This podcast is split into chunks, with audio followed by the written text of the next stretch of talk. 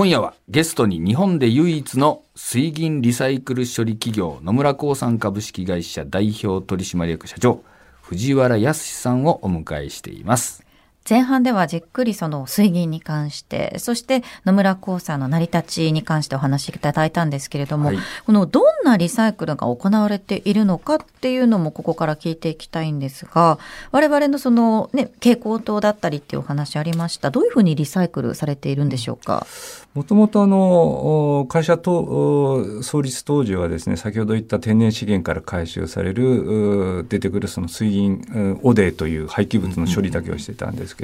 まあ、同時にあの、まあ、乾電池とか蛍光灯を製造する工場から出てくる水銀廃棄物の処理もしてたんですね。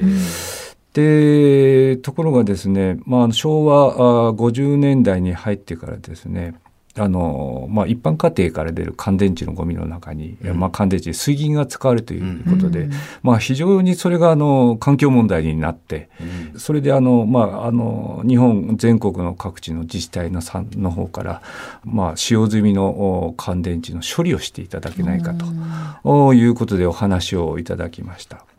で、まあ、蛍光灯もそうなんですけれど乾電池にしてもただあ水銀を抜くだけではそのほとんどガラスとか、うん、中に含まれる鉄とかですね、うんうん、マンガン亜鉛というのを埋め立て処分してしまうことになるんです。うんうん、そうするとまあ、埋め立て処分場もたくさんすぐいっぱいになってしまうのと、やっぱりこれはもういろんなことにリサイクルできないかということを始めたのが昭和60年から始めております。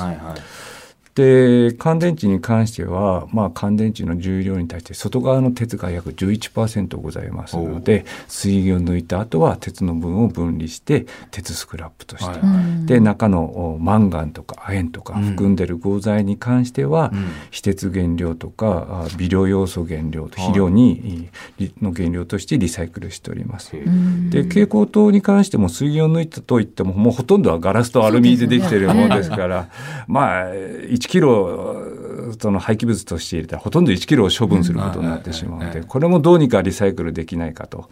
いうことで、まあいろんなそのリサイクル先も探したところ、まあ、グラスウールの原料にできるんじゃないかと。でグラスウールはまあ空き瓶なんかを集めて、うん、えー、それを溶かしてもう綿あめみたいに繊維状にしてグラスウールを作るんですけど、まあ、厚みが様々。ところが蛍光灯はだいたい1ミリという厚みで一定なもんですから、まあ、非常に使いやすいということで好評を得ましてですね、まあ、それで今蛍光灯のガラスのほとんどは、まあ、グラスウール原料として使っていただいているというような形になっております。まさにね野村興産さんの事業というのが今世界取り組んでいる循環型社会の実現にね、水銀だけじゃなくてね、はい、はい、大きく貢献されていると思いますが国内はもちろんやっぱり世界からも注目を浴びているんでしょうか？そうですね。あの水俣条約が2017年に発効して、うん、えー、まあ、いろんな形で注目されるようになりました。あの水銀を取り扱う企業というのは世界でもなかなか大きい企業は5つもないという中でですね、まあ、水俣条約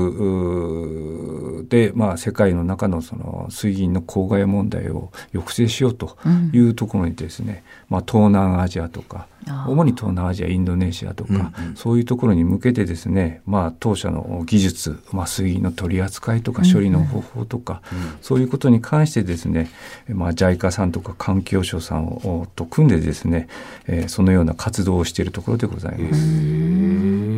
あの SDGs とか ESG とかね本当にいろいろ言われるようになってきまましたけれども、今の世の中を見ていて藤原さんどういうふうな考えを持っていらっしゃいますか？まああの杉に関して言えばですねあの、まあ、非常に便利で、まあ、どんどんどんどん使っていって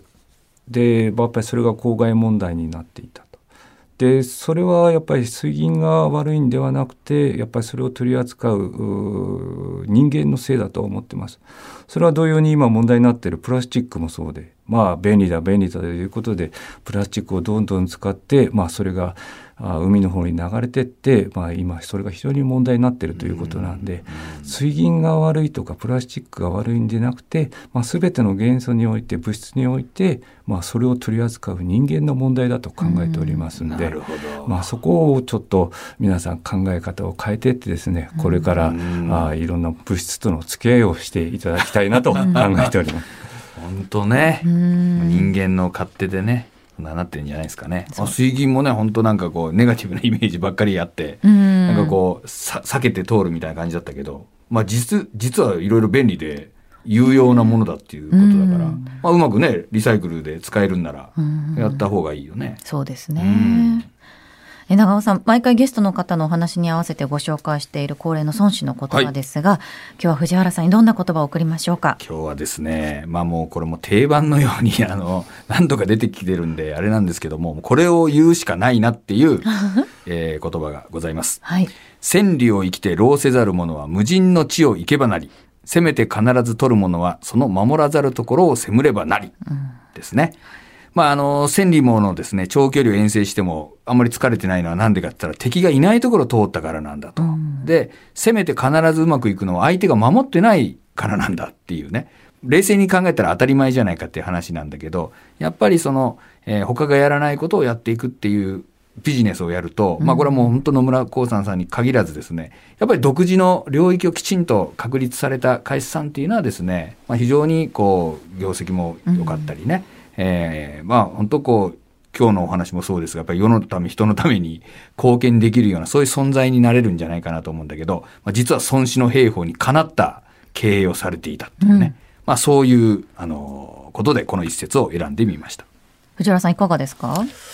まああの先ほどあのお言葉いただいたように、まあ、当社も水銀をメインでやってですね、うん。まあほとんどお競合会社もいないという中で、はい。もう少しで50年を迎えるということで、ね。まあ、それまでには、まあ、諸先輩方とか OB の方々の、まあ、非常に苦労があって、で時代の移り変わりの中でですね会社をどんどんよくしてってですね現在にあると思ってますので、まあそこをあの非常に考えさせられるお話だなと思って聞いております。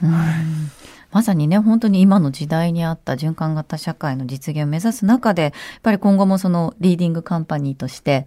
いろいろと引っ張っていきたいっていう思いはあるんでしょうか？そうですね。あのやっぱりずっとおやはりこれまでの経験とお技術の積み重ねを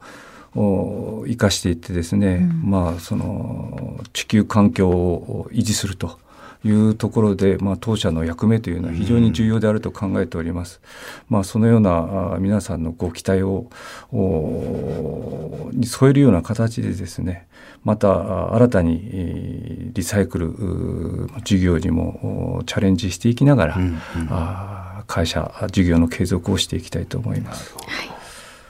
今夜のゲストは日本で唯一の水銀リサイクル処理企業野村興産株式会社代表取締役社長藤原康さんでした。ありがとうございました。ありがとうございましたあり。がとうございました。